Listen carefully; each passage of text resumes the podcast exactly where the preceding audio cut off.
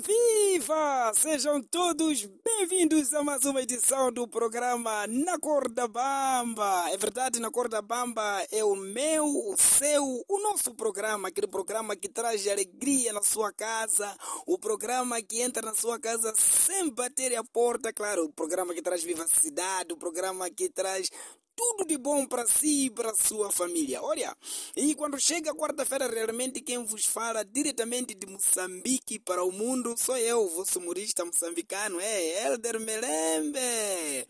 Dizer que, na verdade, a semana começou muito bem no meu país, não temos nada para reclamar. Esta semana não vamos reclamar nada porque, na verdade, já estamos cansados de reclamar. A única coisa que podemos falar é que seja o que Deus quiser. A vida aqui no meu país está tipo aquela música.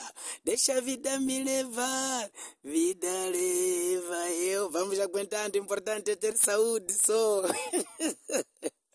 Olha, esta semana eu venho falar de, de, algum, de alguns pontos das famílias africanas, principalmente famílias moçambicanas. É muito engraçado você, a família moçambicana só se reúne quando há festa ou há funerário.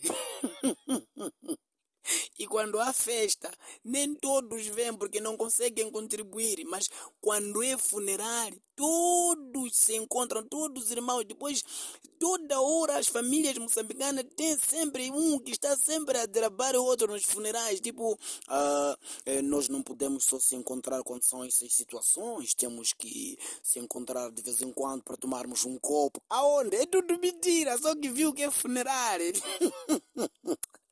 É, mas famílias moçambicanas são complicadas realmente. Depois aqui em Moçambique, as famílias moçambicanas, quem tem mais dinheiro é que manda. Mesmo sendo criança, é mano. Mesmo sendo não sei o que, é mano. Ele que resolve tudo. Então, são um dos pontos que as famílias moçambicanas têm. Outro ponto muito engraçado das famílias moçambicanas me fez até recordar o, o meu pai. É, o meu pai era um grande motivador e, na verdade, era um grande motivador para nos pôr a estudar, porque ele sempre falava: vocês têm que ir para a escola, meus filhos.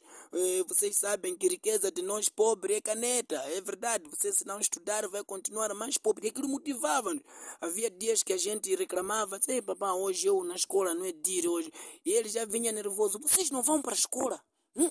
Vocês não vão para a escola? Aqui, só aqui, aqui, um quilômetro e meio já estão a reclamar? No meu tempo, no meu tempo, eu saía de Boane até Maputo cidade. Hum?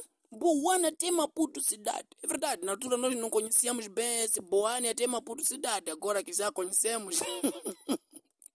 meu pai andava 82 quilômetros para ir para a escola. Papá, que hora você entrava? Ah, no meu tempo, eu ia para a escola 82 quilômetros, voltava ainda a cozinhar, ir para machamba. Papá, você nem de caro ia, por que está a fazer isso, papá? Por que está a nos mentir? Hum? Depois sempre tinha um outro tio do lado, disse, mano, até no teu tempo não era nada. No meu tempo nós saíamos de Catandica até Manica, quer dizer, 144 quilômetros. O outro é vir nos enganar. É verdade, nas famílias moçambicanas sempre tem um motivador que é o pai. Olha, a sorte deles dois é porque já morreram, porque agora que eu descobri essas quilometragens todas e eles mataram de novo. Portanto, até para a semana! Motivem-se sempre, está bom?